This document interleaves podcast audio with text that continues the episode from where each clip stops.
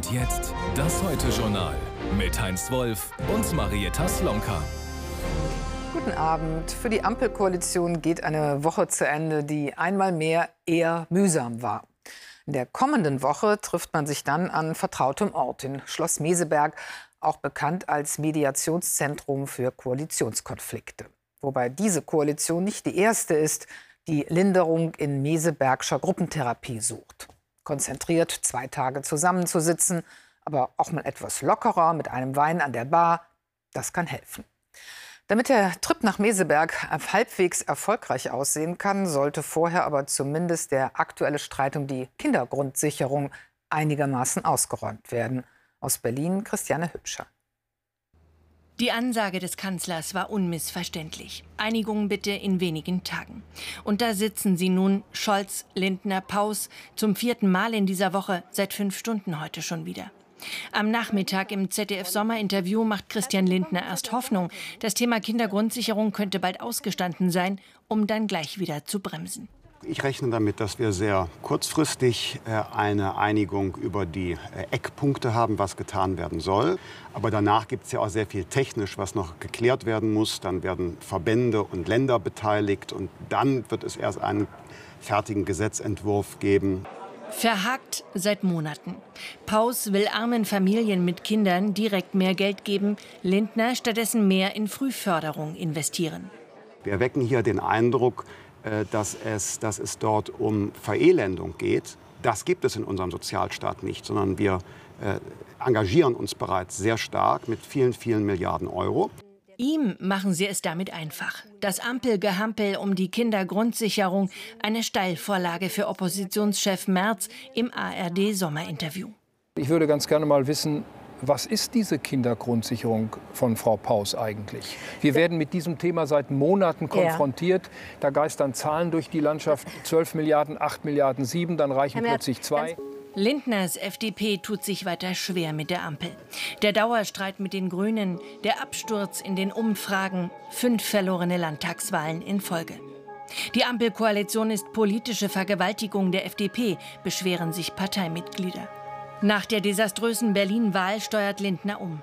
Ab jetzt gilt, der Ton wird scharf gestellt, das Profil geschärft. Die kleine FDP stoppt das Verbrenner aus in Europa. Der Robert könne sich gehackt legen. Das Ergebnis, auch für selbsterklärte FDP-Versteher, wenig überzeugend. Welche Rolle hat die FDP gerade in der Koalition? Und wie verhält sich diese Rolle zu dem, was FDP-Wähler von der Partei erwarten? Und sagen wir mal so, die Schnittmengen sind weiterhin relativ überschaubar. Die FDP als der Gegenpartei. Das stabilisiert die Umfragen im Bund zwar zuletzt leicht, doch schon die nächsten Landtagswahlen drohen wieder im Fiasko zu enden. Ich glaube, dass die Partei weiterhin mehr oder weniger eine One-Man-Show ist. Da ist Christian Lindner dann erst lange, lange ganz wenig. Diese miesen, miesen Wahlergebnisse in den Landtagen haben auch damit zu tun, dass da zu wenig Substanz ist. Und äh, Liberalismus lebt von liberalen Köpfen. Und die sind echt sehr dünn gesät, auch in der FDP. Christian Lindner gefangen in der ungeliebten Ampel. Nochmal aufstehen und gehen? Unrealistisch nach 2017. Also besser falsch regieren als gar nicht? Die Koalition ist schwierig. Äh, das kann niemanden überraschen. Ähm, die drei Parteien haben völlig unterschiedliche Programme. Da gibt es einmal ein Auf und Ab in Umfragen und es gibt auch einmal Wahlabende nach einer Landtagswahl, die wünscht man sich anders. Aber in der jetzigen Situation entscheidend ist was anderes. Wir müssen die Inflation bekämpfen. Und deshalb muss die Schuldenbremse geachtet werden. Sie wird jeden Tag hart umstritten, jeden Tag kontroverse. Eine Lösung muss her für die Kindergrundsicherung, am besten noch heute Abend im Kanzleramt, wo sie zur Stunde weiter sitzen.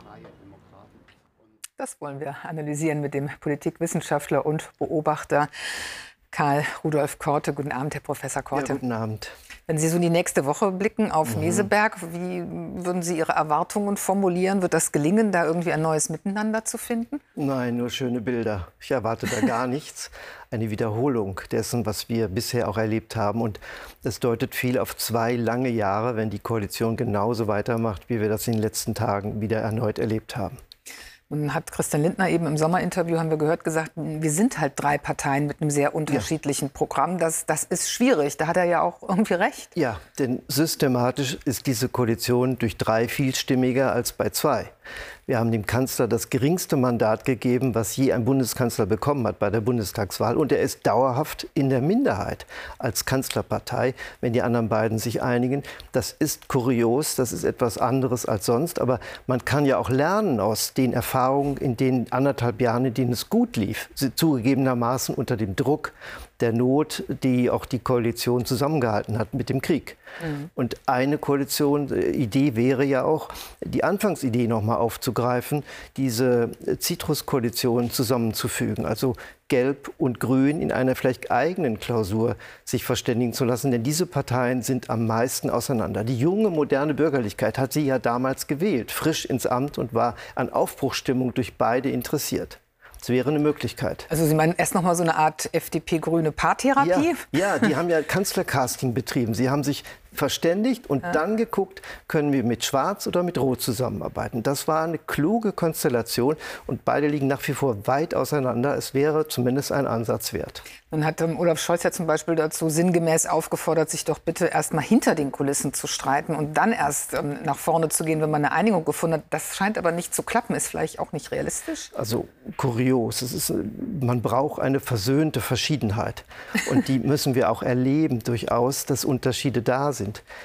Kultur eine Differenz auszuhalten, geht aber nur, wenn man Vertrauen hat. Und er ist der Chefkoordinator. Er müsste ja auch nicht nur führen, sondern auch Instrumente entwickeln, das entsprechend zusammenzuhalten. Da hat man nicht den Eindruck. Also Kabinettssitzungen finden offenbar statt ohne kabinettsreife Vorlagen. Sonst käme es doch nicht zu diesem Pausereignis von letzter Woche. Und die Fraktion schaut offenbar immer zu. Man hat nicht den Eindruck, dass Regierungspolitik mit Fraktionen auch abgestimmt ist. Mhm. Also da gibt es Lerneffekte auch im Handwerklichen.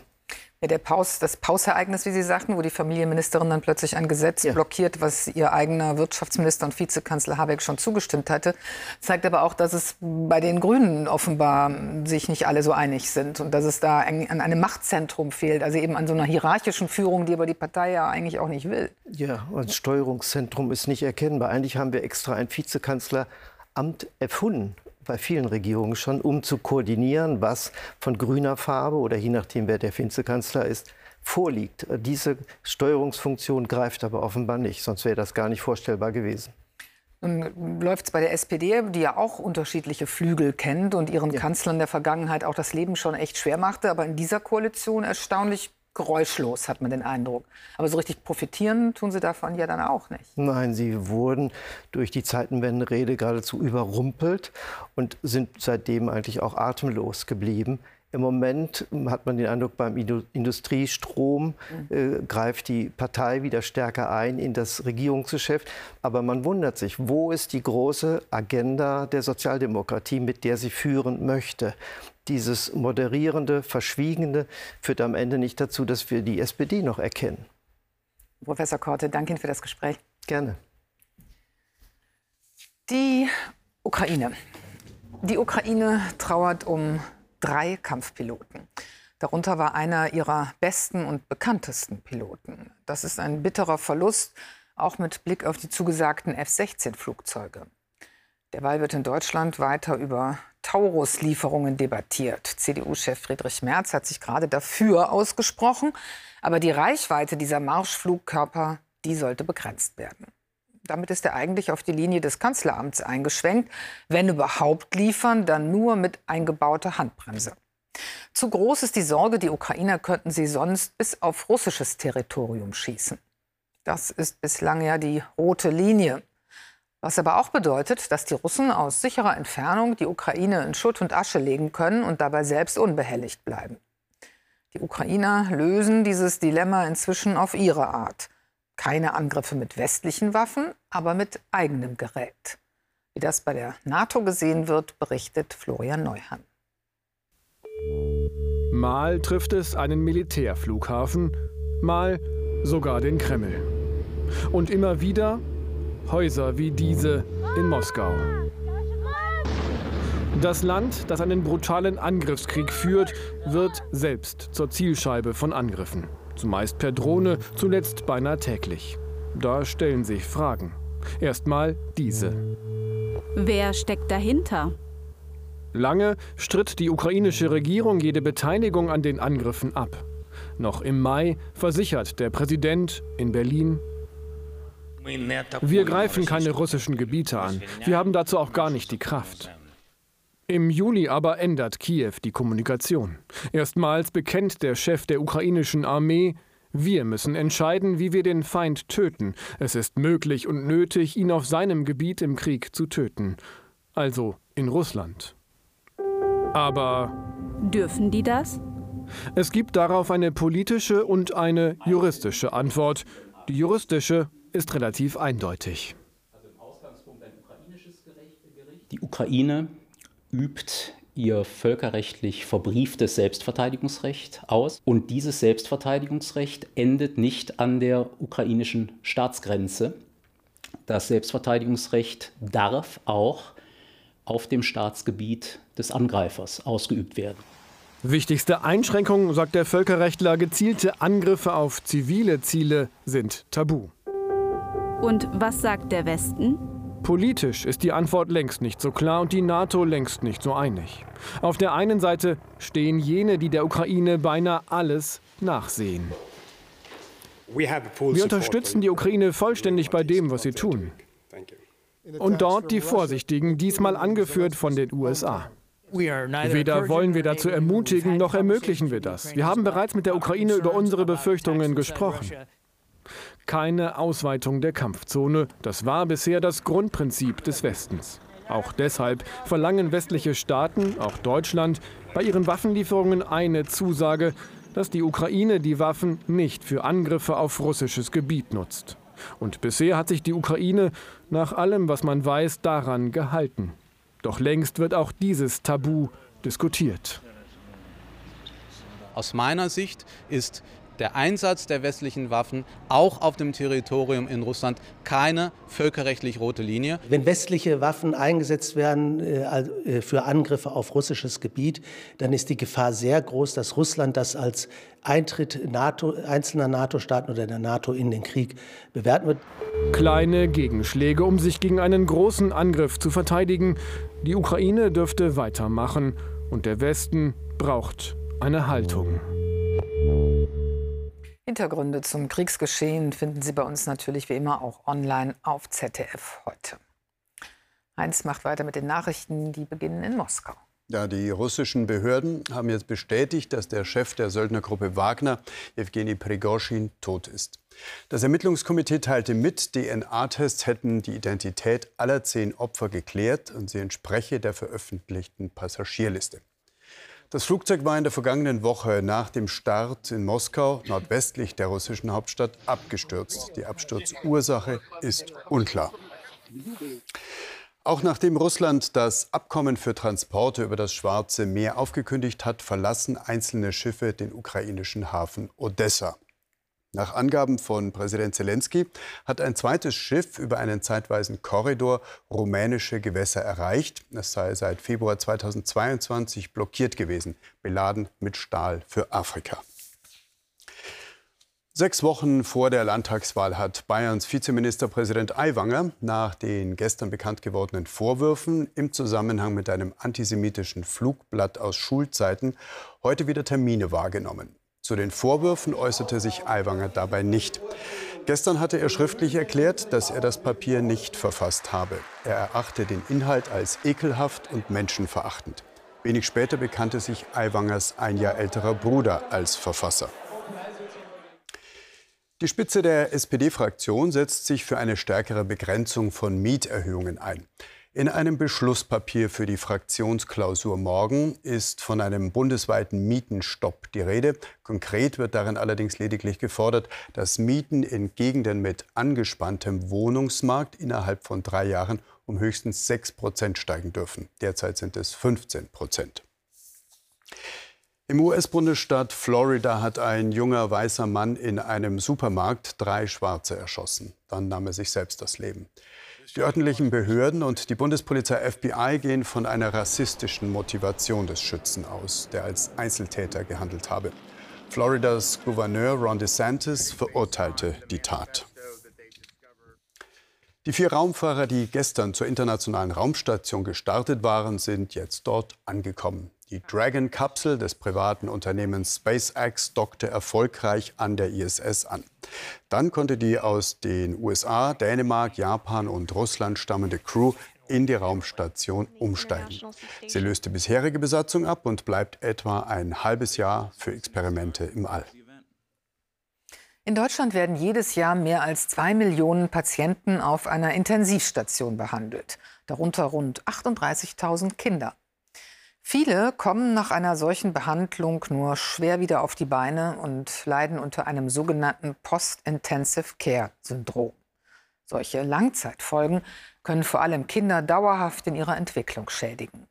Eine Ursache dafür ist das künstliche Koma, in das die Patienten vielfach gelegt werden. Eine Standardmethode, bei der aber zunehmend in Frage gestellt wird, ob sie immer nötig und sinnvoll ist. Auf der Kinderintensivstation in Tübingen versucht die Ärzteschaft jetzt bewusst einen anderen Weg zu gehen. Petra Otto berichtet. Benjamin liegt hier seit Mai, schwer herz- und lungenkrank. Inzwischen kann er für ein paar Minuten alleine atmen. Absaugen, Beatmungsschlauch weg und wieder dran. Die Eltern nicht nur Besucher, sie helfen aktiv mit. Am Anfang hat man schon Hemmungen, klar. Also vor allem je mehr Kabel und Schläuche am Kind dran sind, desto mehr hat man auch selber Angst hinzugehen. Aber das, das kommt mit der Zeit einfach. Ja, diese Hilflosigkeit, die man halt oft spürt, die geht dann halt weg. Normalerweise liegen auf Kinderintensivstationen viele Kinder längere Zeit im künstlichen Koma. In Tübingen, da sollen sie möglichst wach sein, auch wenn sie beatmet werden müssen. Der Kontakt zu den Eltern sei wirkungsvoller als Schlaf- und Schmerzmittel. Die Vorstellung, Kinder im Koma leiden nicht, falsch. Man weiß inzwischen einfach, dass die Patienten trotzdem sehr, sehr viel mitbekommen. Auch Unangenehmes wahrgenommen wird, aber sie können sich nicht, nicht so äußern, wie sie das könnten, wenn sie wach wären. Hier ist der Anspruch, immer zu schauen, wie viel braucht er tatsächlich, dass er nicht leidet in der Situation, dass er aber trotzdem so viel wie möglich und so bald wie möglich auch wieder mitkriegen kann. Wache, schwerkranke Kinder sind pflegeintensiv, brauchen mehr Versorgung, Aufmerksamkeit. Eine Heilerziehungspflegerin haben sie deshalb hier beschäftigt und eine Psychologin, die Pflegekräfte und Eltern unterstützt. Mehr Personal in Fachkräftemangelzeiten. Auf Dauer rechne sich das. Davon sind sie hier auf Station überzeugt in der Summe wird es nicht mehr, wenn wir ein bisschen mehr am Anfang in die Vermeidung von den Langzeitproblemen stecken ähm, und dafür hinterher gesündere Kinder und, und ähm, besser aufgestellte Familien einfach haben. Denn der künstliche Schlaf, die Sedierung hat Langzeitfolgen, Ängste und schlaffe Muskeln, weil sich die Kinder nicht bewegen. Und das andere ist, dass wenn die Kinder wach sind, wir weniger Medikamente geben müssen, danach weniger Probleme mit Entzug durch die Medikamente haben und aber auch letztendlich weiß man, dass sedierende Medikamente, dass die eben auch Delir auslösen.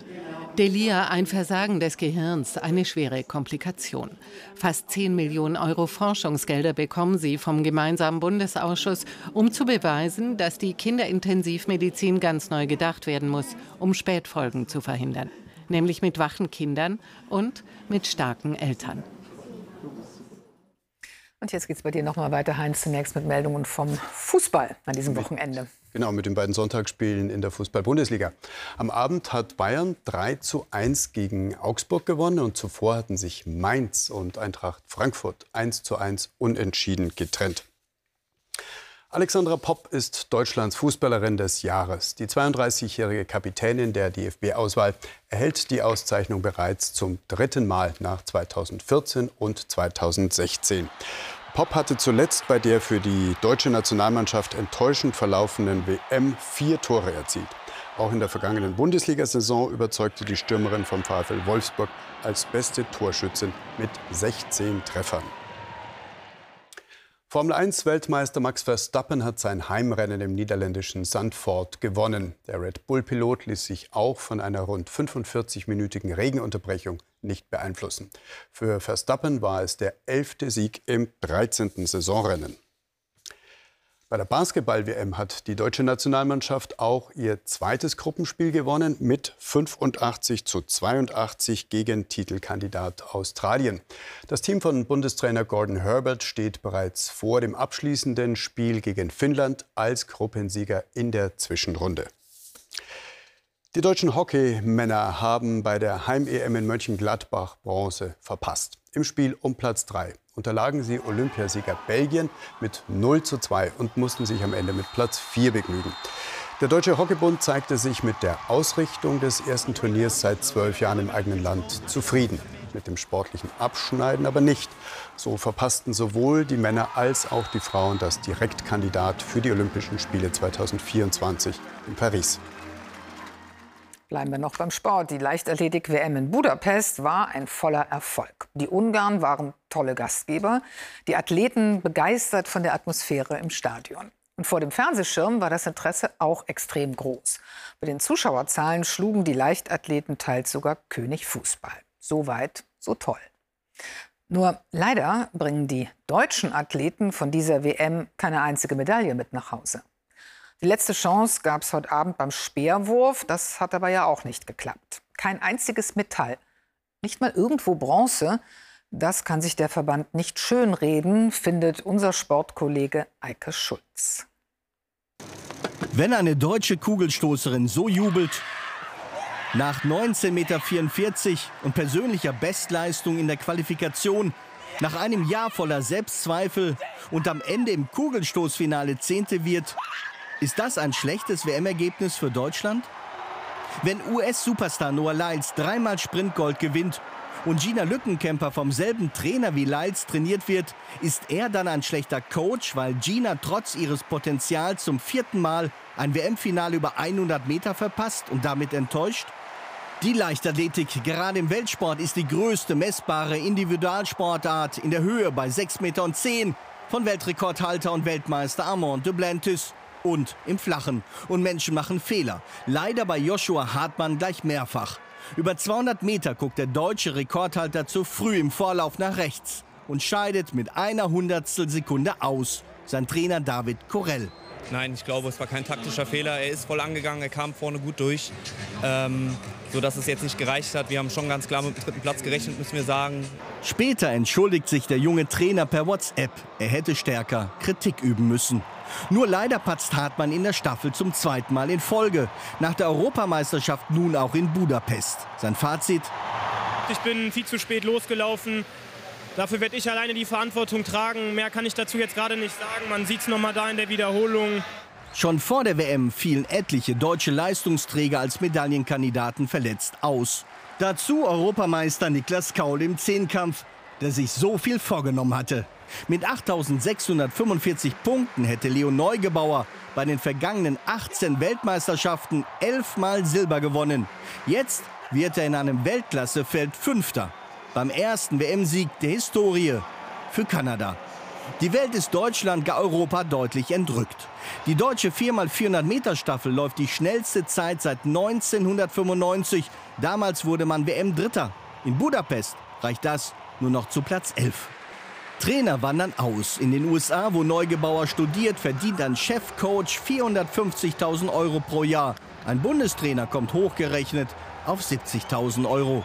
Während der Pandemie ist das weltweite Anti-Doping-System zum Erliegen gekommen. Ein Schelm, der Böses dabei denkt, wenn so viele Weltrekorde in der Nach-Corona-Zeit purzeln und Kenia immer wieder Dopingfälle produziert. Trotzdem gilt die Unschuldsvermutung, wenn die Kenianerin Kipyegon als Doppelweltmeisterin Laufwunder über 1500 und 5000 Meter vollbringt. Und Deutschland? Die Last auf Julian Webers Wurfarm übermächtig für den Europameister. Am Ende Platz 4, zum dritten Mal nach WM und Olympia. 85,79 Meter reichen nicht. Weltmeister wird der Olympiasieger aus Indien, Mirai Chopra mit 88,17 Meter vor Arashad Nadim aus Pakistan. 46 Nationen sammeln Medaillen in Budapest. Deutschland ist nicht mehr dabei. Die erste medaillenlose WM in 40 Jahren. Nur anschauen, nicht anfassen. Und dann schauen wir jetzt noch auf die nächste Woche. Der Ausblick von Franziska Feske.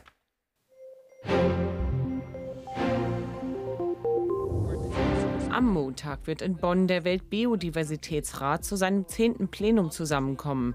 Das Gremium erstellt regelmäßig Berichte zur Artenvielfalt und unterstützt damit Regierungen. Dieses Mal stehen vor allem die invasiven Arten auf dem Programm, denn sie verdrängen die heimischen Arten und gefährden damit die Vielfalt.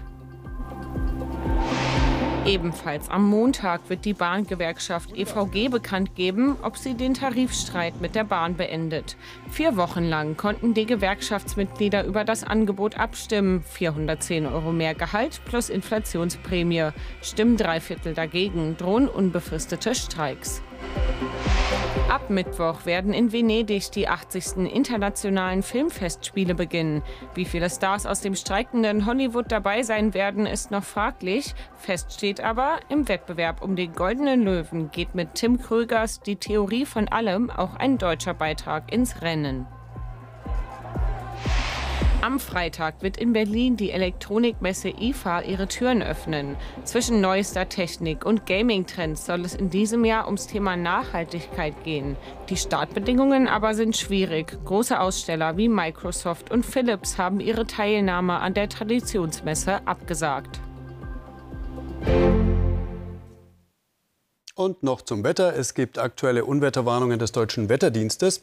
Gewarnt wird vor ergiebigem Dauerregen in Teilen von Baden-Württemberg und Bayern. Und so geht es auch zum Start in die neue Woche weiter. Morgen regnet es im Süden und Südosten anhaltend und ergiebig.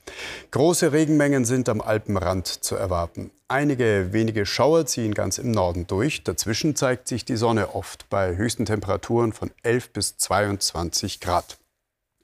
In den nächsten Tagen weiterer Regen, teils ergiebig. Am Donnerstag deutlich ruhiger bei 8 bis 23 Grad. Das war's von uns an diesem Sonntagabend. Die nächste Heute Express gibt es dann um 0.45 Uhr. Und hier freuen sich morgen Abend Christian Sievers und Hanna Zimmermann auf Sie. Auf Wiedersehen. Wiedersehen.